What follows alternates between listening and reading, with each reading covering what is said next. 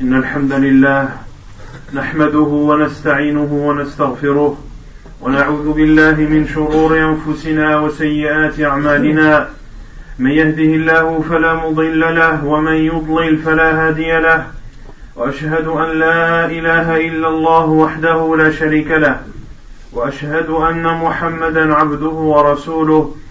يا أيها الذين آمنوا اتقوا الله حق تقاته ولا تموتن إلا وأنتم مسلمون.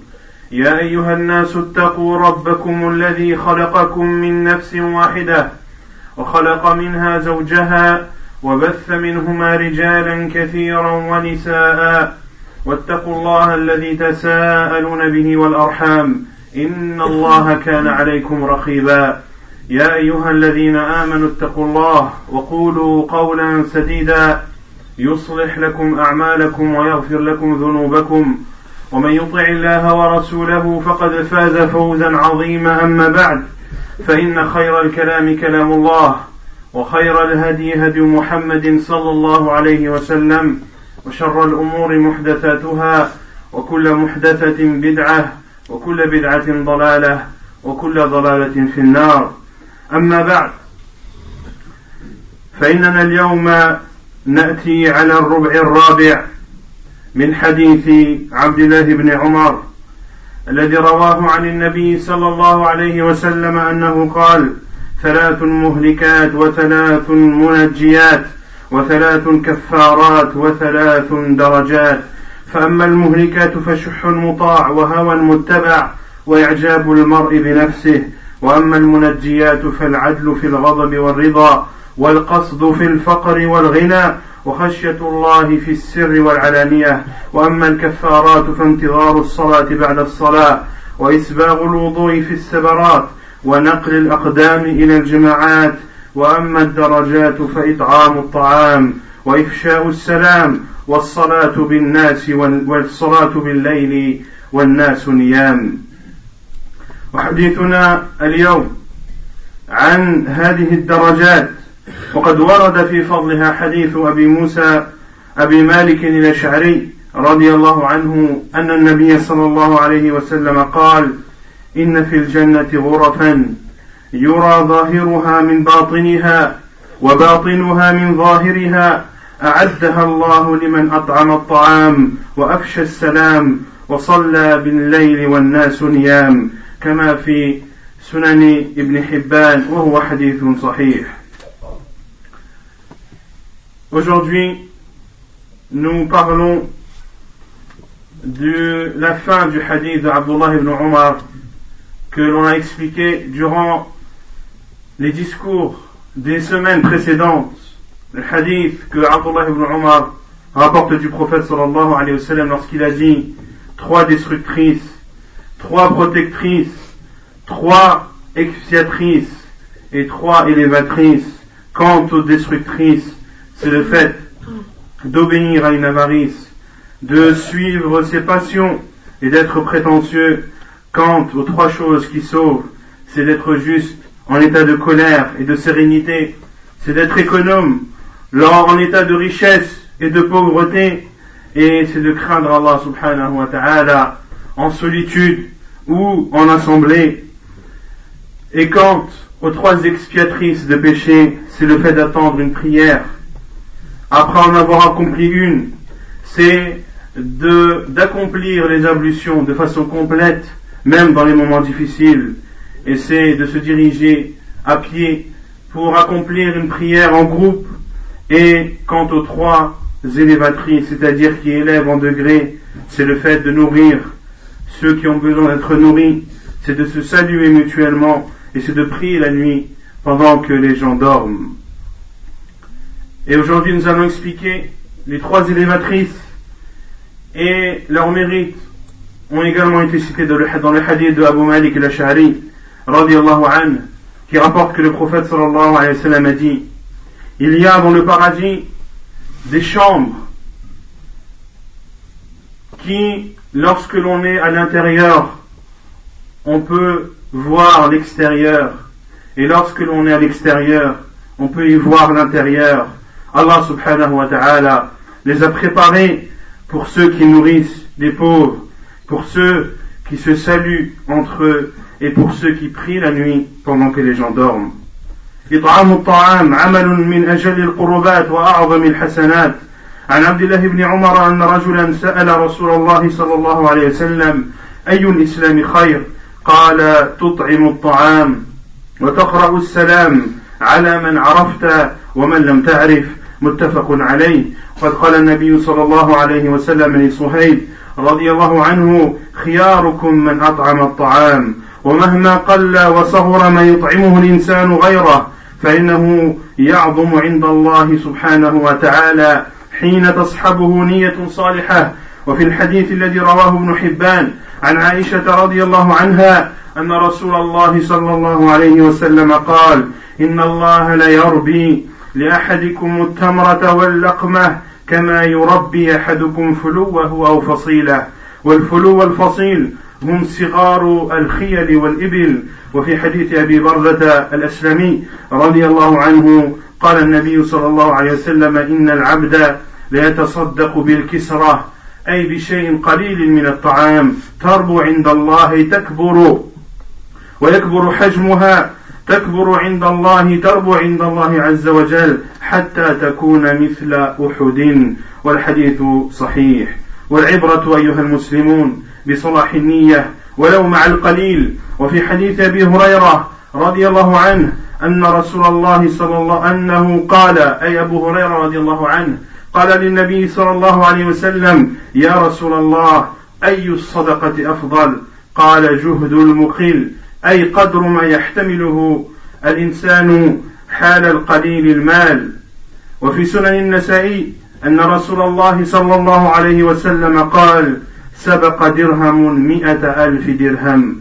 فقال رجل وكيف ذلك يا رسول الله؟ قال رجل كثير المال. أخذ من غر من عرضة مئة مئة ألف درهم تصدق بها. ورجل ليس له إلا درهمان. فأخذ أحدهما فتصدق به Le fait de nourrir les pauvres fait partie des adorations les plus récompensées auprès d'Allah subhanahu wa ta'ala. Lorsqu'un homme a demandé au prophète sallallahu alayhi wa sallam quel, est le meilleur acte qui peut être fait en islam, et le prophète alayhi wa sallam lui a répondu, c'est de nourrir le nécessiteux et c'est le fait de saluer envers celui que tu connais comme celui que tu ne connais pas. Les musulmans doivent se saluer entre eux et tu ne dois pas saluer ton frère seulement parce que tu le connais. Ceci ne fait pas partie des comportements que nous a enseigné l'islam. Un musulman passe le salam à son frère musulman, même s'il ne le connaît pas, même s'il ne l'a jamais vu auparavant, il doit le saluer, car c'est un musulman et les musulmans se doivent de se saluer mutuellement. Et le prophète sallallahu a dit à Suhaib radiallahu an, khiyarukum, le meilleur d'entre vous est celui qui nourrit le nécessiteux. Peu importe la quantité que tu donnes, peu importe la quantité de nourriture que tu donnes en aumône afin de nourrir le nécessiteux, cela n'a pas d'importance à partir du moment où cet acte est accompagné d'une intention qui est sincère et que tu as voulu dans ce geste la face d'Allah subhanahu wa ta'ala comme cela est rapporté dans le hadith de Aisha anha qui rapporte que le prophète sallallahu alayhi wa sallam a dit Allah fructifie la date ou la bouchée de nourriture que l'un d'entre vous a donnée en aumône comme l'un d'entre vous élève son chamelot ou son poney, Allah subhanahu wa ta'ala élève, c'est-à-dire qu'il fructifie cette aumône que tu as donnée et elle ne cessera d'accroître en récompense chez Allah subhanahu wa ta'ala. Et dans le hadith de Abu Barza al-Aslami radiallahu anhu, le prophète sallallahu alayhi wa sallam a dit, le serviteur donne en aumône une bouchée de nourriture qui augmente chez Allah subhanahu wa ta'ala jusqu'à atteindre une dimension similaire à la montagne de Uhud. Comme je l'ai dit, c'est l'intention qui compte. Peu importe la quantité que tu donnes. Il a été dit au prophète sallallahu alayhi wa sallam, où le prophète sallallahu alayhi wa sallam a dit, un dirham ont précédé 100 000 dirhams. Un dirham ont précédé 100 000 dirhams, c'est-à-dire qu'ils sont plus importants et plus récompensés chez Allah subhanahu wa ta'ala que 100 000 dirhams. Un homme a dit, comment cela est-ce possible, ô envoyé d'Allah? Il a répondu, un homme qui a beaucoup d'argent et qui a pris de sa richesse 100 000 dirhams et les a donnés en aumône, et un homme qui n'avait en sa possession que deux dirhams, il a pris un de ces dirhams et l'a donné en aumône. Ce dirham qu'il a donné a plus de récompense chez Allah subhanahu wa ta'ala, car il n'avait en sa possession que deux dinars. Ainsi, cette récompense, même si elle est petite en quantité, mais elle est immense auprès d'Allah subhanahu wa ta'ala. أيها المسلمون إن الذاهب من المال هو الباقي والباقي هو الذاهب عن عائشة رضي الله عنها أنهم ذبحوا شاة فقال النبي صلى الله عليه وسلم ما بقي منها؟ قالت ما بقي منها إلا كتفها. فقال بقي كلها إلا كتفها. أي ما تصدقت به فهو باق وما بقي عندك فهو غير باق إشارة إلى قوله تعالى ما عندكم ينفذ وما عند الله باق كما في سنن الترمذي. والذي يريد أن يقي وجهه من النار. فليسمع إلى قول النبي صلى الله عليه وسلم من استطاع منكم أن يستتر من النار ولو بشق تمرة فليفعل كما في صحيح مسلم. وفي يوم الهول الأكبر والحر الشديد وحين تدنو الشمس من الرؤوس يكون المتصدق في ظل صدقته كما في حديث عقبة بن عامر قال سمعت رسول الله صلى الله عليه وسلم يقول كل امرئ في ظل صدقته حتى يقضى بين الناس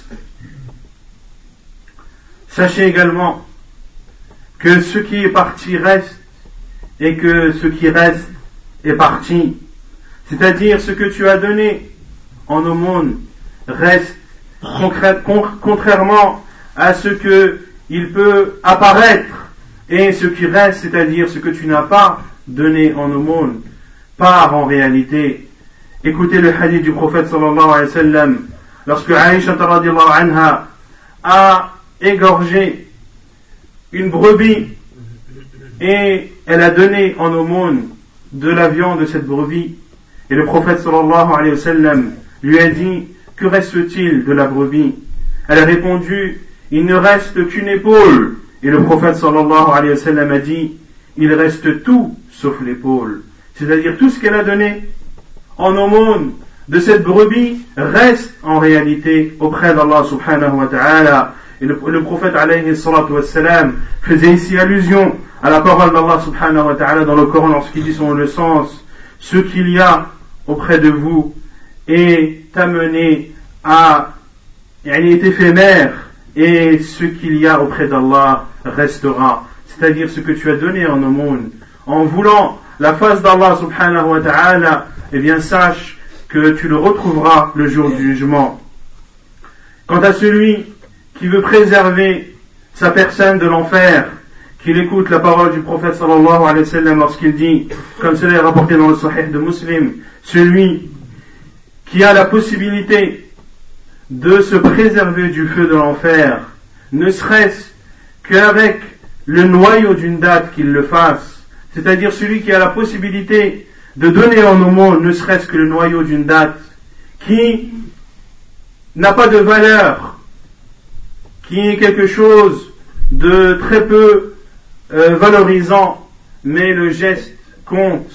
Et Allah subhanahu wa ta'ala pourra euh, t'épargner du feu de l'enfer grâce à ce noyau de date que tu auras donné en aumône. Et sachez que le jour du jugement, le jour de la rétribution, ce jour où le soleil sera proche de la tête de chacun de nous, et cette personne seront sous l'ombre d'Allah le jour où ce jour-là il n'y aura d'ombre que celle d'Allah subhanahu wa ta'ala. Mais dans un autre hadith, le prophète sallallahu alayhi wa sallam a dit que toute personne sera sous l'ombre de son aumône jusqu'à ce que les gens soient jugés, jusqu'à ce que les gens soient jugés. Celui donc qui donne un aumône, cette aumône sera pour lui une ombre le jour du jugement qui le préservera de la chaleur de l'enfer. وأما الدرجة الثانية في الحديث هو إفشاء السلام. قال أهل اللغة السلام في اللغة السلامة. ومنه قيل للجنة دار السلام لأنها دار السلامة من الآفات ففيها بقاء بلا فناء وغناء بلا فقر وعز بلا ذل وصحة بلا سقم والسلام اسم من أسماء الله سبحانه وتعالى. قال الحافظ ابن الحجر العسقلاني رحمه الله ومعناه السالم من النقصان السالم من النقصان والنقائص. وإفشاء السلام نشره بين الناس ليحيوا سنة رسول الله صلى الله عليه وسلم. أخرج البخاري في الأدب المفرد أن النبي صلى الله عليه وسلم قال إذا سلمت إذا سلمت فأسمع فإنها تحية من عند الله وأقله أن يرفع صوته بحيث يسمع المسلم المسلم عليه فإن لم يسمعه لم يكن آتيا بالسنة قاله النووي رحمه الله.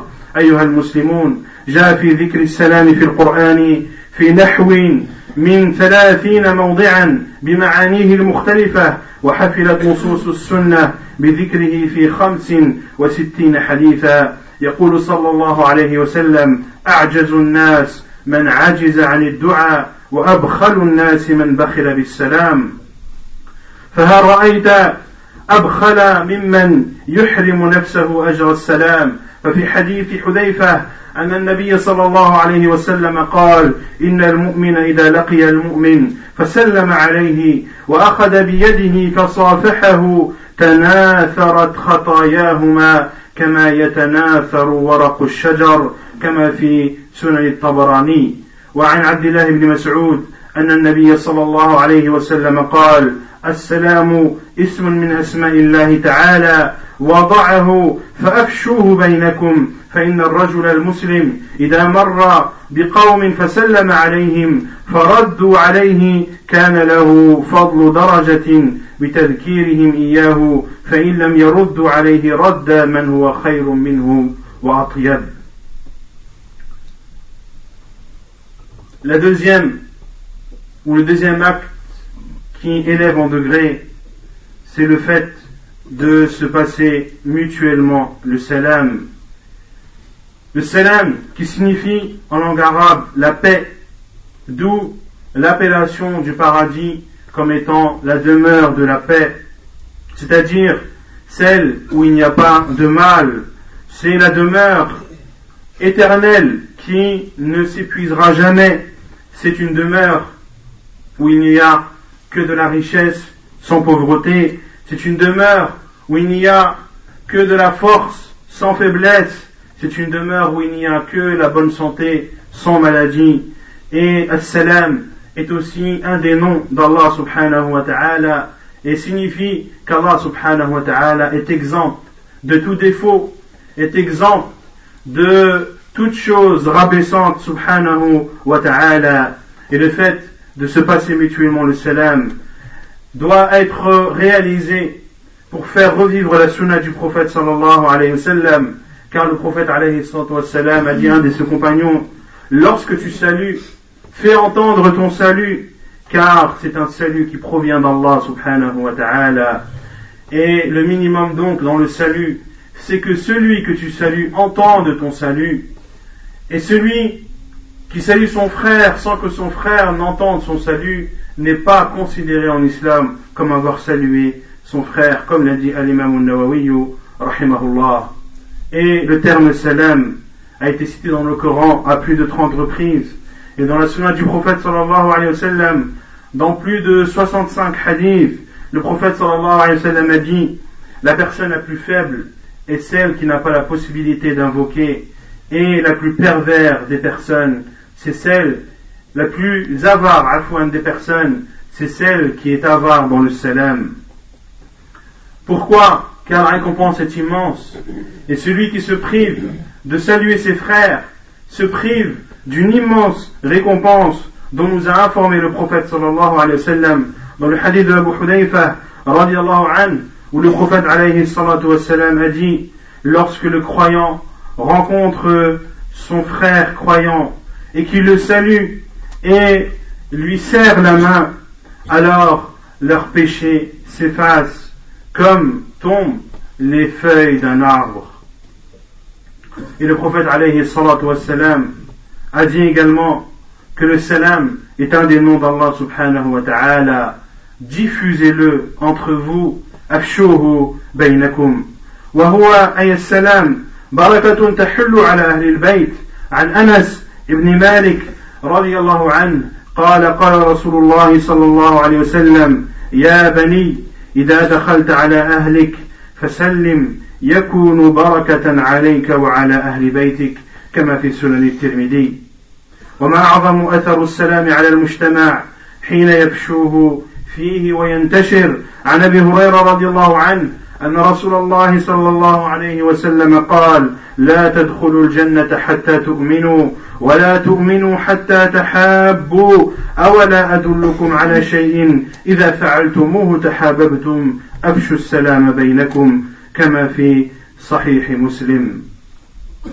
وجاءت نصوص كثيرة بتحريم هجران الهجران بين المسلمين. والحث على التوادي والتصافي فعن أبي أيوب رضي الله عنه عن النبي صلى الله عليه وسلم أنه قال لا يحل لمسلم أن يهجر أخاه فوق ثلاث يلتقيان فيصد هذا ويصد هذا وخيرهما الذي يبدأ بالسلام كما في الصحيحين. Et le fait de saluer est une bénédiction que le musulman fait entrer dans sa maison. Selon Anas ibn Malik radiallahu an, le prophète sallallahu alayhi wa sallam lui a dit Ô mon enfant, lorsque tu rentres chez ta famille, salue-les, ceci sera une bénédiction pour toi et pour les membres de ta famille. Prends donc l'habitude, lorsque tu entres chez toi, de dire assalamu alaykum Et lorsque tu sors de chez toi, de dire assalamu alaykum. Car comme l'a dit le prophète sallallahu alayhi wa sallam, وليست الأولى بأحق من الأخرى أي ليس السلام الأول أولى من السلام الثاني فكلاهما واجبان Lorsque tu rentres chez toi, dis assalamu alaykum. Passe le salut aux membres de ta famille et ne leur dis pas bonsoir ou bonjour ou salut ou ciao ou au revoir, cela ne fait pas partie des comportements du musulman. Le musulman commence par le salam et termine par le salam. Et c'est malheureusement quelque chose qui est de plus en plus délaissé. Et ce fléau est encore plus visible dans des pays non musulmans comme celui-ci, où les musulmans, malheureusement, sont influencés par les coutumes et par les habitudes des non-musulmans en délaissant des choses qui font partie des emblèmes de l'islam, un nom d'Allah subhanahu wa ta'ala qui est le salam, qui doit être diffusé entre nous comme le nous l'a ordonné Allah subhanahu wa ta'ala. Et sachez qu'il est obligatoire de se saluer entre nous. Il est obligatoire de commencer par le salam. Quant à retourner le salam, si une personne salue un groupe de personnes, il est obligatoire à ce groupe de personnes que au moins l'un d'entre eux réponde à ce salam. Il n'est pas obligatoire que tous le répondent, mais au moins l'un d'entre eux doit lui répondre. Et sachez que la sunna du prophète sallam, c'est que le petit salue le grand, que celui qui est debout salue celui qui est assis, et celui qui est en monture salue celui qui n'est pas en monture. Et les effets du, salut, de se saluer mutuellement, sont très nombreux. Parmi ces effets positifs, c'est le fait de s'entraimer, de s'aimer et d'augmenter l'amour des musulmans entre eux et leur fraternité, comme l'a dit le prophète sallallahu alayhi wa sallam, vous ne rentrerez pas au paradis jusqu'à ce que vous croyez, et vous ne croirez pas jusqu'à ce que vous vous aimez. Voulez-vous que je vous indique une chose? Lorsque vous la ferez, vous vous aimerez. Il a répondu, passez-vous le salam entre vous.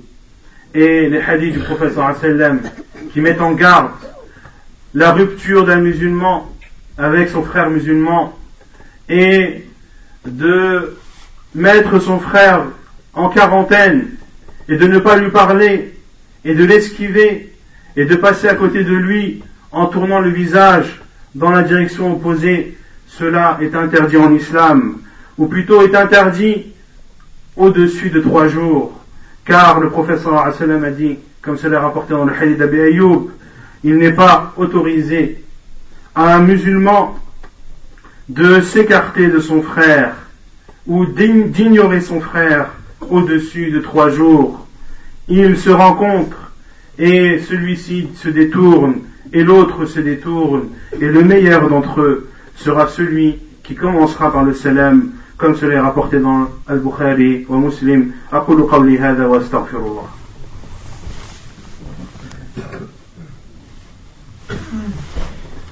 الحمد لله رب العالمين والصلاة والسلام على أشرف الأنبياء وإمام المرسلين نبينا محمد صلى الله عليه وعلى آله وسلم أما بعد فالدرجة الثالثة في الحديث قيام الليل سئل رسول الله صلى الله عليه وسلم عن أفضل الصلاة بعد المكتوبة فقال الصلاة في جوف الليل. وقد أثنى الله تبارك وتعالى على أهل قيام الليل في خمسة في خمسة عشر موضعا من القرآن منها قوله تعالى تتجافى جنوبهم عن المضاجع يدعون ربهم خوفا وطمعا ومما رزقناهم ينفقون. وقال سبحانه وتعالى في وصف المتقين كانوا قليلا من الليل ما يهجعون وبالأسحار أي في الوقت المتأخر من الليل وبالأسحار هم يستغفرون. وقال مطرف بن عبد الله قل ليلة أتت عليهم قل ليلة أتت عليهم إلا صلوا من أولها أو من وسطها. وقال سبحانه وتعالى في وصف عباد الرحمن والذين يبيتون لربهم سجدا وقياما. أيها المسلمون أولى خطوات تعويد النفس على ذلك أن ينام الإنسان طاهرا ناويا للقيام. ففي الحديث من بات طاهرا بات في شعاره وهو ما يلي البدن من الثوب ملك فلا يستيقظ إلا قال الملك اللهم اغفر لعبدك اللهم اغفر لعبدك فلان فإنه بات طاهرا. وفي سنن أبي داود عن معاذ بن جبل أن النبي صلى الله عليه وسلم قال ما من مسلم يبيت على ذكر طاهرا فيعتار أي يستيقظ من النوم من الليل فيعتار من الليل فيسأل الله خيرا من أمر الدنيا والآخرة. إلا أعطاه إياه. بل من كان من أهل قيام الليل فغلبته عينه فنام كتب له أجره وكان نومه صدقة من ربه عليه. وفي سنن النسائي عن أبي الدرداء رضي الله عنه يبلغ به النبي صلى الله عليه وسلم قال من أتى فراشه وهو ينوي أن يقوم يصلي من الليل فغلبته عينه حتى أصبح كتب له ما نوى وكان نومه صدقة عليه من ربه والحديث صححه الألباني رحمه الله Le troisième acte élévateur en degré, c'est bien sûr d'accomplir la prière nocturne. Cette prière qui est, par la bouche du prophète sallallahu alayhi wa sallam, la meilleure des prières après celle obligatoire. Et Allah subhanahu wa ta'ala a fait l'éloge de ceux qui prient la nuit dans plus de 15 endroits dans le verset. Parmi ces versets, la parole d'Allah azawajal, ils s'arrachent de leur lit pour invoquer leur Seigneur par crainte et espérance. Et Allah azawajal dit également dans un autre verset sur le sens, ils dormaient peu la nuit et aux dernières, aux dernières heures de la nuit, ils demandaient le pardon. Et Allah subhanahu wa ta'ala a décrit les serviteurs du tout miséricordieux en les qualifiant et disant et ceux qui passent les nuits prosternés debout devant leur Seigneur. Sachez que le premier pas à faire pour prier la nuit, c'est de dormir en état d'ablution, en état de pureté, et d'avoir l'intention d'accomplir cette prière nocturne. Le prophète sallallahu alayhi wa sallam a dit, tout musulman qui dort après avoir fait son rappel et s'être purifié, puis se réveille la nuit et demande à Allah subhanahu wa ta'ala un bien de cette vie d'ici-bas ou de l'au-delà sans qu'Allah ne lui accorde. Plus que cela, celui qui avait l'habitude de dormir et une nuit parmi tant d'autres, le sommeil a été plus fort que lui. Il n'a pas pu se réveiller malgré qu'il ait dormi en état de pureté et malgré qu'il avait cette intention d'accomplir sa prière nocturne, mais cette nuit-là, le sommeil a été plus fort que lui, et bien qu'il sache qu'Allah subhanahu wa ta'ala lui accordera la récompense comme s'il avait prié, et que ce sommeil sera considéré comme une aumône, comme cela est rapporté dans le hadith d'Abu Huraira, d'Abu Darda radiallahu an, un hadith qu'a authentifié Cheikh al-Albani rahimahullah, où le prophète sallallahu alayhi wa sallam a dit, celui qui se rend dans son lit en ayant l'intention de prier et qui a été vaincu par ses yeux, c'est-à-dire par le sommeil, jusqu'au matin, eh bien, il lui sera écrit ce qu'il avait l'intention et son sommeil sera considéré comme une aumône vis-à-vis de son Seigneur, subhanahu wa ta'ala. يسعى الشيطان ويجهد ليحول دون العبد وقيام الليل. وفي الصحيحين عن أبي هريرة رضي الله عنه أن رسول الله صلى الله عليه وسلم قال يعقد الشيطان على على قافية رأس أحدكم. إذا هو نائم ثلاث عقد يضرب على كل عقدة. عليك ليل طويل فارقد. فإن استيقظ فذكر الله انحلت عقدة فإن توضأ انحلت عقدة فإن صلى انحلت عقدة انحلت العقد كلها فأصبح نشيطا طيب النفس وإلا أصبح خبيث النفس كسلان والعياذ بالله. Et combien d'efforts met le diable pour mettre un obstacle entre le musulman et la prière nocturne. Le prophète sallallahu alayhi wa sallam nous rapporte, nous dit comme cela est rapporté dans Sahihain, selon Abu Hurairah que le diable fait trois nœuds au niveau de la tête de chacun d'entre vous lorsqu'il se couche et à chaque fois qu'il fait un nœud, il dit tu as devant toi une longue nuit d'or. Et lorsque le serviteur se réveille, et se rappelle Allah subhanahu wa ta'ala, c'est-à-dire fait le rappel que doit faire le musulman lorsqu'il se réveille, eh bien un nœud se détache. Et lorsqu'il fait ses ablutions, un autre nœud se détache. Et lorsqu'il prie, tous les nœuds se détachent. Et ce musulman sera ou connaîtra une matinée, une journée où il sera dynamique, où il sera, il se sentira bien dans sa peau Et dans le cas contraire, il se réveillera en étant fainéant et en se sentant très mal dans sa peau. وما أجمل ساعات الليل ودقائقه حتى يصف العبد حتى يصف العبد قدميه ويقف بين يدي الله سبحانه وتعالى واختم بحديث عائشه رضي الله تعالى عنها وهو حديث صحيح قالت وروتنا بأعجب, بأعجب ما رأته من حال النبي صلى الله عليه وسلم فقالت أتاني في ليلة في ليلة أي النبي صلى الله عليه وسلم حتى مس جلده جلدي. ثم قال ذريني أتعبد لربي عز وجل؟ قالت فقلت والله إني لأحب قربك وأحب أن تعبد ربك. فقام إلى القربة.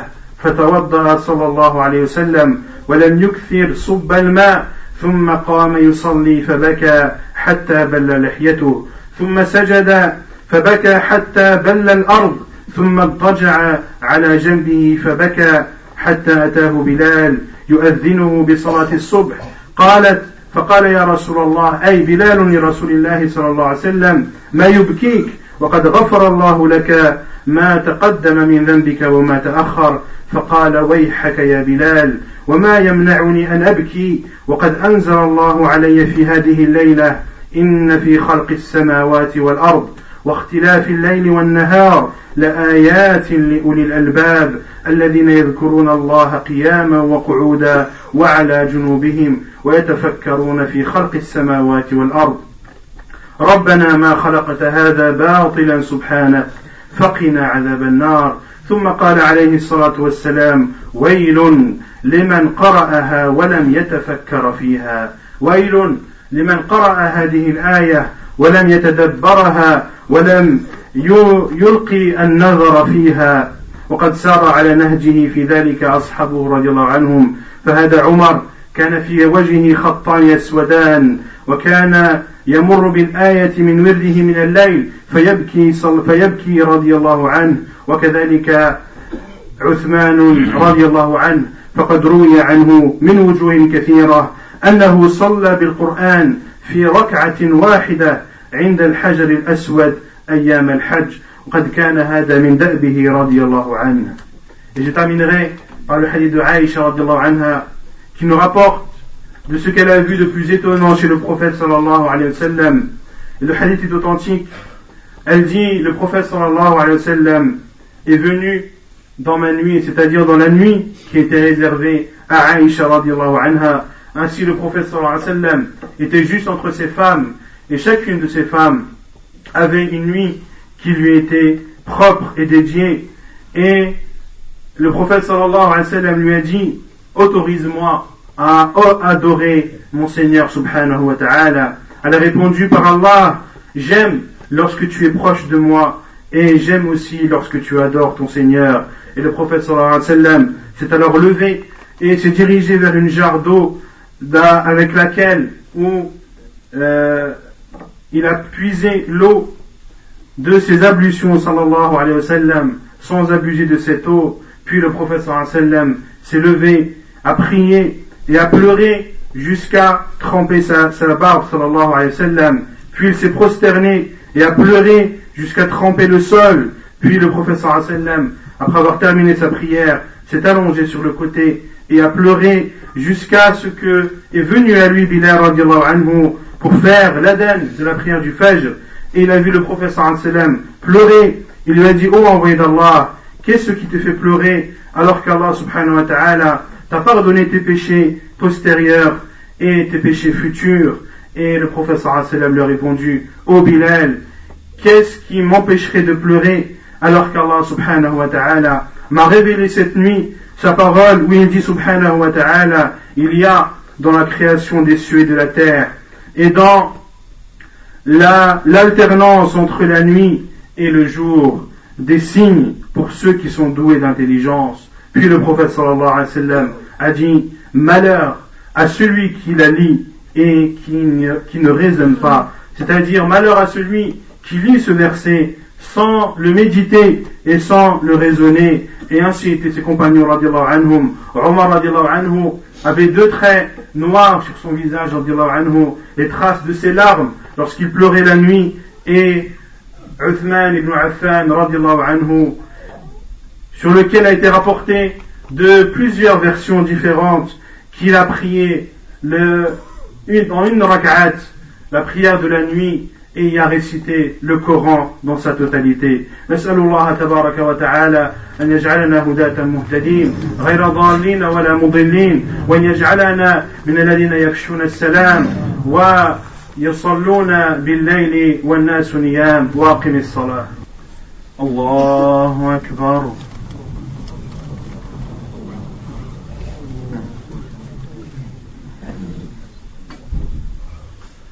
الحمد لله رب العالمين.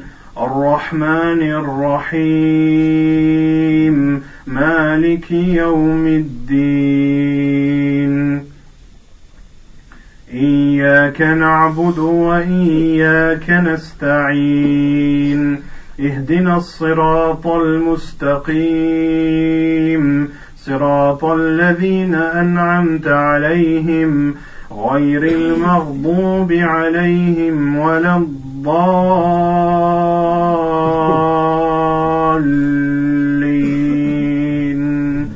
آمين.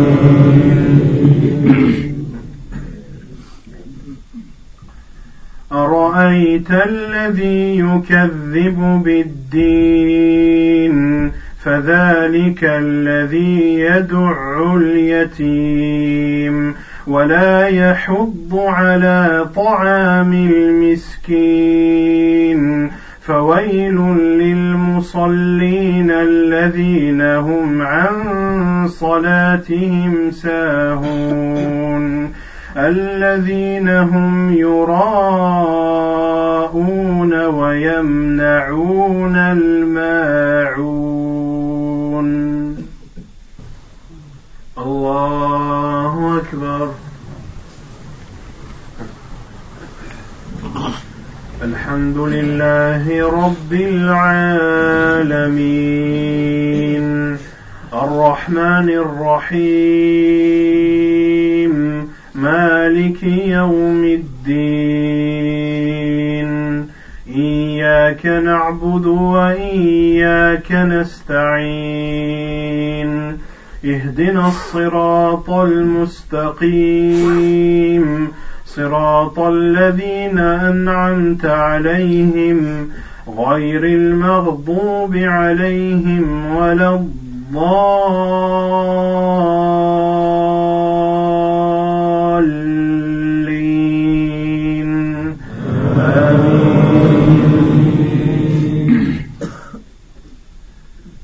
ألهاكم التكاثر حتى زرتم المقابر كلا سوف تعلمون ثم كلا سوف تعلمون كلا لو تعلمون علم اليقين لترون الجحيم ثم لترونها عين اليقين ثم لتسألن يومئذ عن النعيم